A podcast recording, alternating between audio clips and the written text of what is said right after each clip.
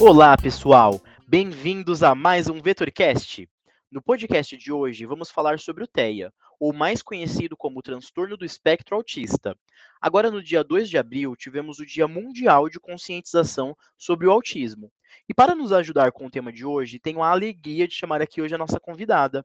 Ela, que é psicóloga e neuropsicóloga pelo Instituto Israelita Albert Einstein, cursa MBA em Empreendedorismo e Inovação pela Universidade Cruzeiro do Sul. Seja bem-vinda, Camila Castro.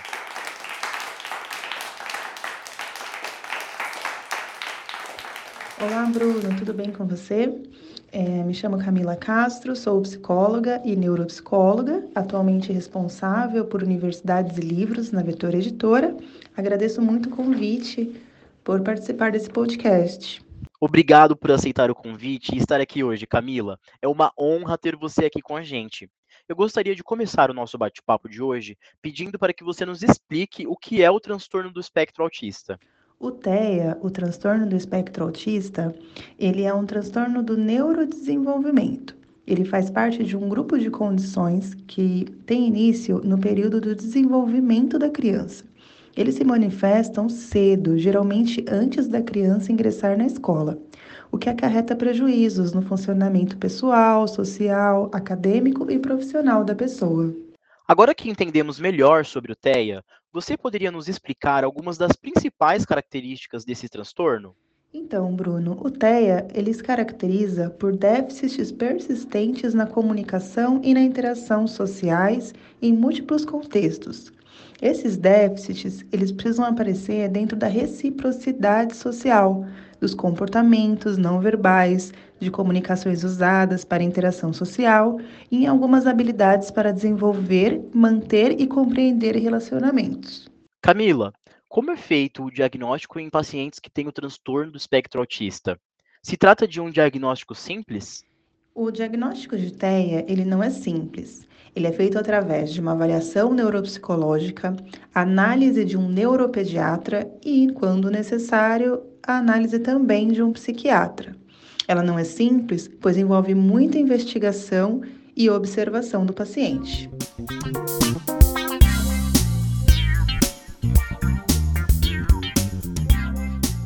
E existem testes que podem ser utilizados para auxiliar esse diagnóstico? Sim, Bruno. A avaliação neuropsicológica para um possível diagnóstico de TEA envolve vários instrumentos. Porém, os mais utilizados em casos de crianças são o IDADE, o Proteia e o Neopsilin infantil. Para finalizar o nosso bate-papo, eu gostaria que você nos dissesse qual a importância da conscientização sobre o autismo. O respeito aos direitos dos autistas é primordial. Então, não expor a lugares barulhentos e agitados, não entender que aquilo pode ser malcriação, pois isso faz parte do comportamento deles e nós, como sociedade, devemos respeitá-los. Sobre a conscientização, eu acho que é muito importante as pessoas terem um olhar sobre os primeiros sinais.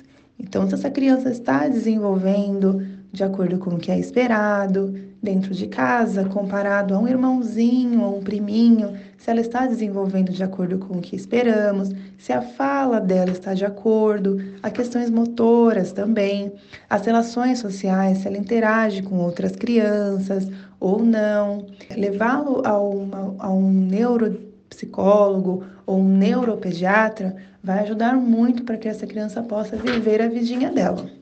Camila, eu gostaria de agradecer imensamente pela sua contribuição hoje aqui no VetorCast. Obrigado por esclarecer tantos pontos e nos ajudar a compreender mais sobre o transtorno do espectro autista. Espero ver você aqui em breve novamente. Obrigado pela sua participação. Eu que agradeço esse convite. Muito obrigada por poder falar um pouco sobre esse assunto que é tão importante nos dias atuais. Até breve.